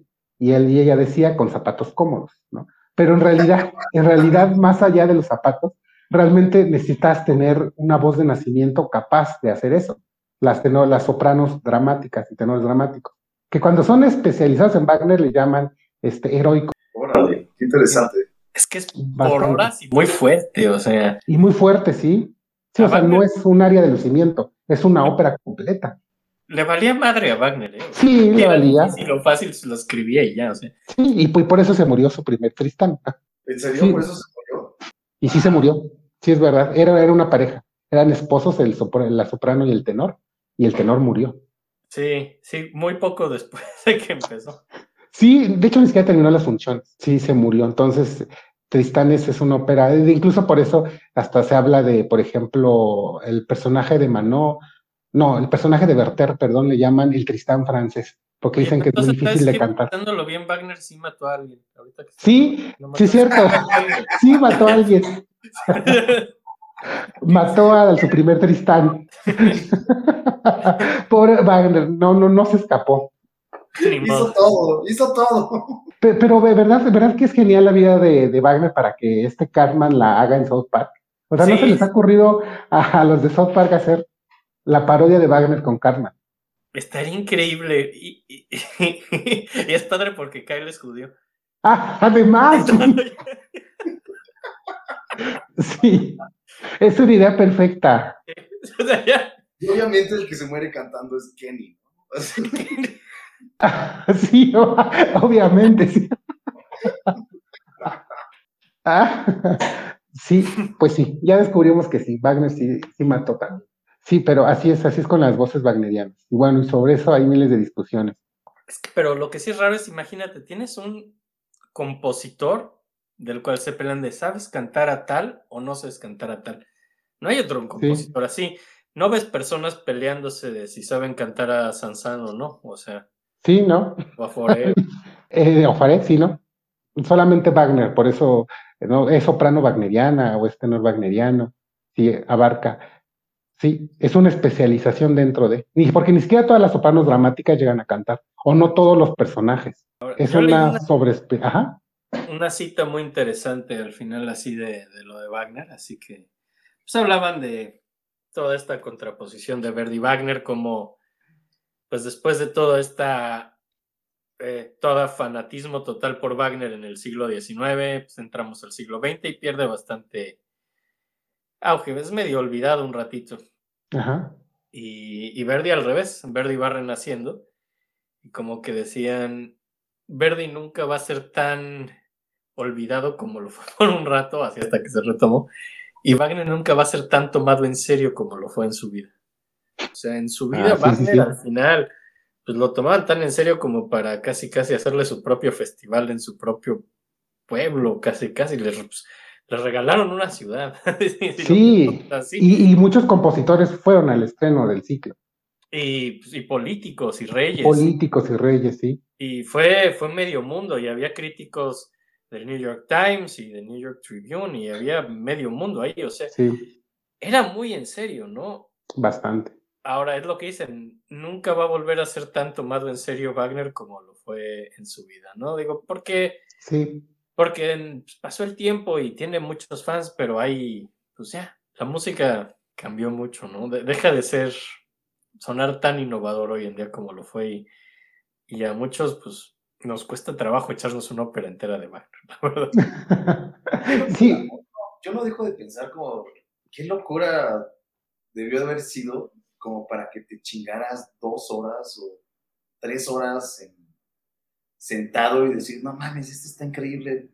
Y hoy en día, eso en una película, echarse dos horas ya es difícil, ¿no? Echarse tres horas, echarse cuatro horas, no hay nadie que haga una película de cuatro horas, ¿no? Por ejemplo. Pero, pues... Y en la época, no sé, me sorprende tanto que imagínate lo innovador que sonó. Que, sí, bueno, Wagner, por ejemplo, fue el primero que apagó las luces en el teatro. No, es quiero decir algo rápido. Yo no sé si era innovador o era mamador. no sé si la gente era fan porque era la moda en ese momento. Que también creo que era algo de lo que hablamos de que era un seductor. O sea, creo que él sedujo como sus años de vida a todos los que lo rodeaban, ¿ya sabes? A tal punto que la gente que no lo amaba pues lo empezaba a amar porque decía, no mames, a todos les gusta. No sé, siempre, siempre he tenido esa idea. ¿Qué tanto, se hizo? Bueno, yo, yo no creo, ¿eh? O sea, yo creo que como, como dice Enrique, Wagner en la actualidad es respetado, pero amado y popular yo creo que nunca. Entonces yo creo que la, la gente que nos sentamos a ver cuatro horas de Wagner realmente nos gusta verlo porque no es. No, pues hoy sí, hoy sí, yo, yo lo de ese tiempo, yo lo de ese sí. Ah, no, yo creo que también, yo creo que también realmente les gustaba y creían en Wagner. O sea, le hicieron un Disneylandia, es que a mí eso todavía me sigue sacando, de, o sea, me sorprende muchísimo que le hayan hecho una Disneylandia. No hay otro compositor que le hayan hecho algo así. No, sí, no, no, no, Como que yo pienso, ¿será por su música? ¿Será por, o sea, bueno, por todo su arte? ¿O será también por querer pertenecer? No sé cómo. Sí, no, yo, yo creo que es por su arte y su música. Porque, insisto, Wagner no es popular y, no creo que de manera este, sensata alguien quisiera pertenecer no, a es, Wagner. Es muy exigente, su música es muy exigente como para ser popular, o sea. Sí, su ópera es muy cerebral incluso. Te requiere un sacrificio de tiempo y de esfuerzo, es, no, es, no es algo de oír fácil, o sea, requiere en serio tu atención, tu concentración y, no sé, o sea, tu sumisión casi, casi. Es, un culto, es así de. Sí. Puta, en serio, tienes que, que cederte, o sea, dejarte ir porque. Sí, me da la impresión de que es hasta como una tendencia política o filosófica, ¿sabes? Como, ¿qué pedo? Yo hice cuatro horas, ¿te las avientas? Y es como, huevo, güey, yo sí me aguanto, ¿no? Ya sabes, como, no sé, hay como, hay un, hay como, ¿puedes o no puedes? Ya sabes, como... Pues, Byron, la gente todavía va y todavía escucha, se echan en los festivales, o sea... Sí, y, hay, hay, una fila este, de años para que compres un boleto para Byron. Una tía abuela mía fue. qué, qué padre. Sí, qué padre. no, no, no, no. Si algún día yo voy a Byron, yo entro de rodillas, siempre digo. Eh, no, sí. no, Pues eh, espero que algún día puedan ver a Wagner. Inicien con Lohengrin, inicien con, con Tannhäuser. Sí, ya, ya no voy a volver a ir al Crepúsculo de los Dioses. No, no, no, no, sin haber visto las otras tres. Así va, porque fui a ver la última de la tetralogía, así como. ¿Por qué no empezamos con la última de las cuatro? Así, no. No, mala idea. Sí, terrible. Yo no. recomendaría, como con películas largas, que primero se vayan topando. ¿Para entrenar? Cositas chicas, que vean preludio de Tristan y Solda, se familiaricen con la lectura de las obras y de repente, ya, chingadazo cuatro horas, pero que ya sepan de qué habla para que no se aburran. Como para que no, pues hay que entender de qué habla, si no es aburridísimo, tienen que saber sí, es como un juego de historia. Sí, sí, no, sí. Es como un juego de béisbol, ¿no? Sí, sí, no sabes qué está pasando. Justamente así, sí. Y, tiene que ser vista desde teatro, porque incluso si escuchado es complicado, excepto los preludios, o sea, toda la parte orquestal, el, como el Wagner sin palabras, ese está padrísimo. Ese sí es muy fácil de escuchar. Digo, a mí me fascina. O sea, la, o sea el preludio de Lohengrin, por ejemplo, e incluso también las partes que donde de repente a mitad de la ópera se detiene todo y solo es la orquesta, es increíble. Sí, y, y es a mí lo que me encanta, que dices, bueno, este hombre tenía una gran capacidad orquestal y Sí, pero todo en pos de la teatralidad. Lo que él quería era teatro. Hablando de esto, me di cuenta de que no hablamos del leitmotiv, que es, no sé si. Ah, es súper importante el Ajá, creo que es una de las cosas más importantes. Para, para concluir. Hemos hablado. Mm, Que, primero, que primero surge, primero surge, lo aprendí con ustedes en la idea fija La, la idea, fíjese, es de Berlioz. Ahora, de Berlioz, ¿sí? acabamos de hacer un. Nosotros acabamos de venir del medievo y hablamos de un dramilla musical de Adam de la Halle, así de siglo, siglo XIII, donde el güey ya estaba usando ideas de leitmotiv, a cada personaje le daba su orquestación y como sus temitas. Y pues es algo muy antiguo, pero realmente el que lo llama leitmotiv y lo sistematiza y lo hace increíble es Wagner, que significa básicamente primero darle a cada personaje su identidad musical como un tema musical que representa a cada personaje, pero luego lo lleva más allá, dándole a cada emoción un, un tema Sí. musical. Y ahora, a veces ni siquiera es un tema, a veces es un acorde. El acorde Tristán es un leitmotiv y es solo un acorde, solo cuatro notas tocadas al mismo tiempo y tómala. Ese es un leitmotiv. Creo que el eso es- mejor ejemplo que podría poner como para, para que todos caigan en cuenta de lo que estamos hablando es el exorcista. ya saben, cuando algo horrible va a pasar, suena la maravillosa canción del exorcista, como va como... Sí, las campanas populares. Este, por ejemplo, es el leitmotiv tanto del tiburón como tanto de algo malo va a pasar. Sí, Pe- pero, pero en Wagner estaban perfectamente ocultos, como bien dice Enrique, porque podría ser solamente el acorde.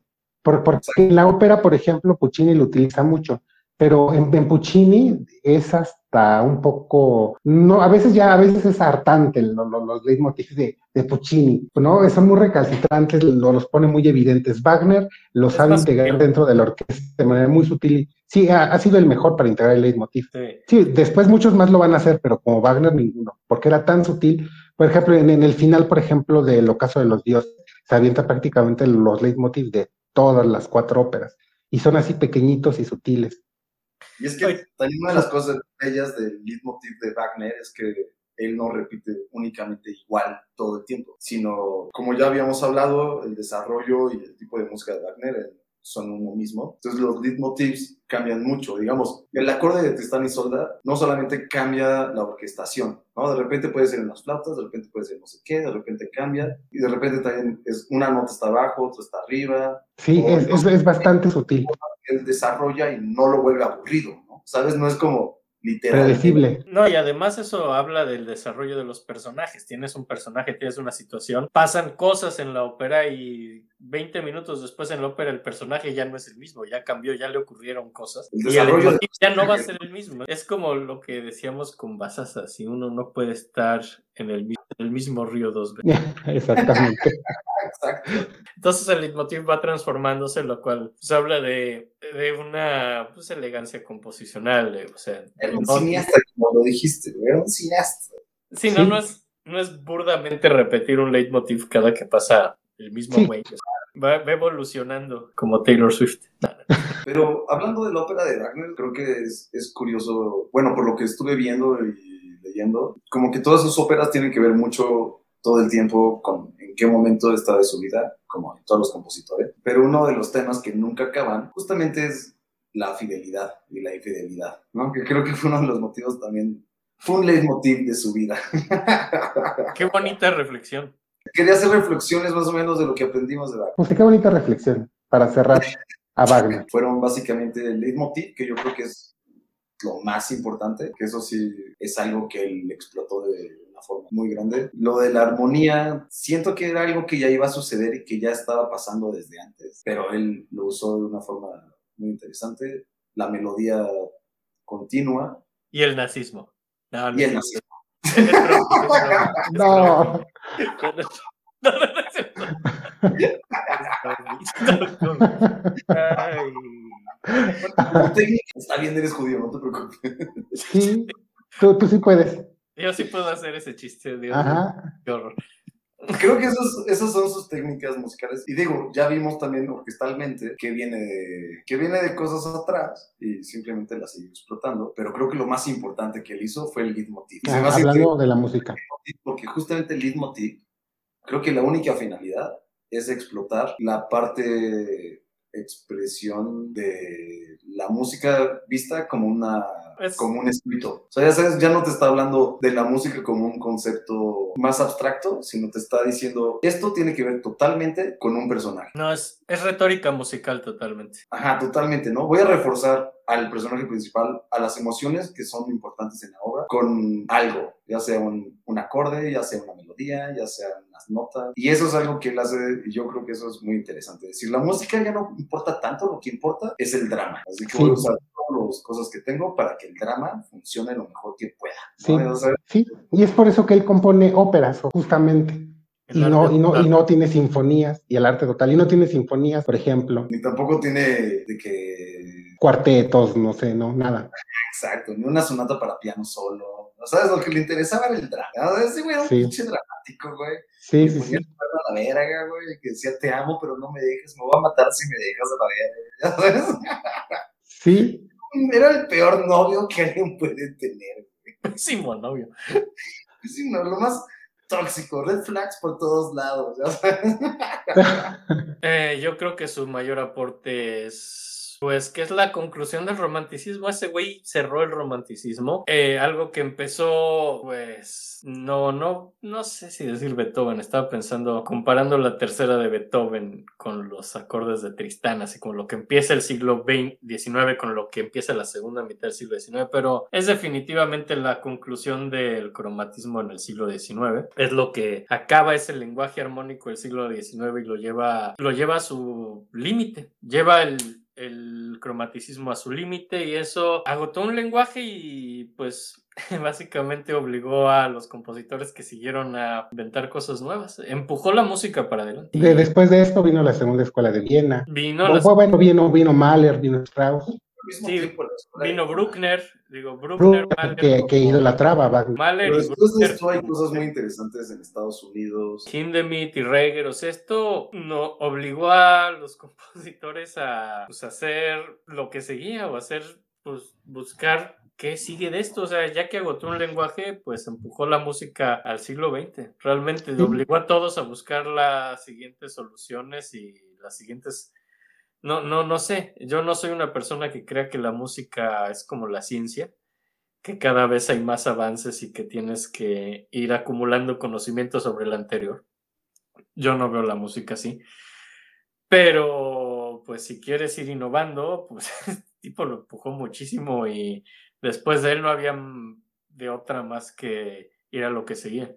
Sí. Y, y eso aumentó mucho la creatividad del siglo XX. Oye, ¿a ti qué te gustaría para cerrar? Pues justamente eso que Wagner, para entenderlo, tenemos que verlo siempre como un ente teatral. O sea, to- toda esa parte musical que ustedes nos explicaron tenía la finalidad de resaltar el drama. Porque justamente decía que ya estaba cansado de sopranos, de estos tenores que únicamente lo que hacían en el bel canto era, era robar el, el- foco de atención, ¿no? Y entonces de repente se paraba todo el drama y llegaba la cantante que tú sabías que le habías pagado y que era muy famosa y le escribías el aria para que se luciera, pero dramáticamente y teatralmente es así. Y así muchísimas óperas belcantistas que las ves y, y te mueres de risa, o sea, dices, eso no es cierto, no puede estar pasando. Y justamente Wagner llega y quita eso, y lo logra hacer con todos los recursos musicales, teatrales e incluso también dramáticos porque él escribe. Y por supuesto, él se inspira en muchísimas obras este, griegas, en muchísimas, en el héroe romano, el héroe griego, para poder crear todo esto. Entonces es súper interesante lo que hace, particularmente en la ópera. Y como bien dice, como personaje es aún todavía más interesante y muy polémico. Y yo también creo y lo sigo diciendo, de todos los compositores de ópera es el que mayor trasciende a la cultura popular y todas las demás artes, en todo, en todo trasciende. Hubo, hubo pintores que hablaron de ellos, hubo filósofos, escritores, Thomas Mann lo idolatraban, Nietzsche le escribió, o sea, va Wagner en la música, en el cine, es el que más ha inspirado. No, poe- Todo. simbolistas. Pues los simbolistas, por supuesto, todos. Mallarmé, sí, sí, eh, este Baudelaire, ¿no? La, o Baudelaire y las flores del mal. Sí, incluso Baudelaire escribe sobre Wagner. ¿Cómo, perdón? Ahorita que comentaste lo de que llega la cantante a, a lucirse, me, me recordó mucho a una plática que estuve de Jim Jarmusch. Ay, no, perdón, no es Jim Jarmusch. Peter Greenaway, y se quejaba mucho de que el cine está muerto, ya sabes, con estos dramas, pero decía justamente que uno de los problemas es que Hollywood y eso ya es como el patio trasero, ¿no? ¿Sabes? Como donde se van a pomponear los artistas famosos y los directores los agarran nada más para ganar barro. Sí, Entonces él trataba de hacer justamente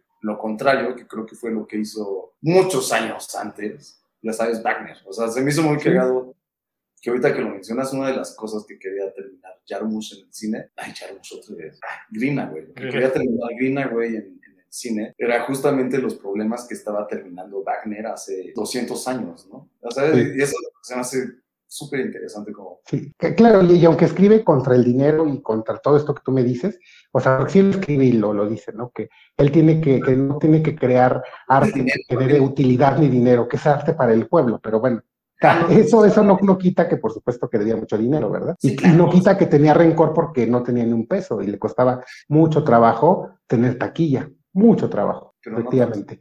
No, no le costaba tanto trabajo pedirlo. Ah, bueno, sí, no. Era un artista de pedir dinero. O sea, Wagner es muy chido. No, no. Wagner es muy chido y era bien culero. Podrían haber, podría haber un podcast entero que solo hable de Wagner. Solo de Wagner, sí, exactamente. Y, Wagner, y a Wagner le encantaría, por cierto. Sí, a, sí. El fantasma de Wagner ahora es feliz. Sí, y a Wagner le encantaría que existiera algo así. Sí. Pues me, me dio mucho gusto, tías, de la sí. música. No, muchísimas gracias.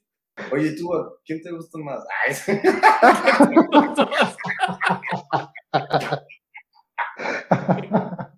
No, dijimos desde que comenzó que esto era un trío, así que los dos.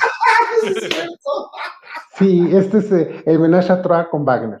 Bien. Qué maravilla, Sí. Pero sí, de verdad es un gusto que nos hayas invitado. No sabes lo halagado que nos sentimos.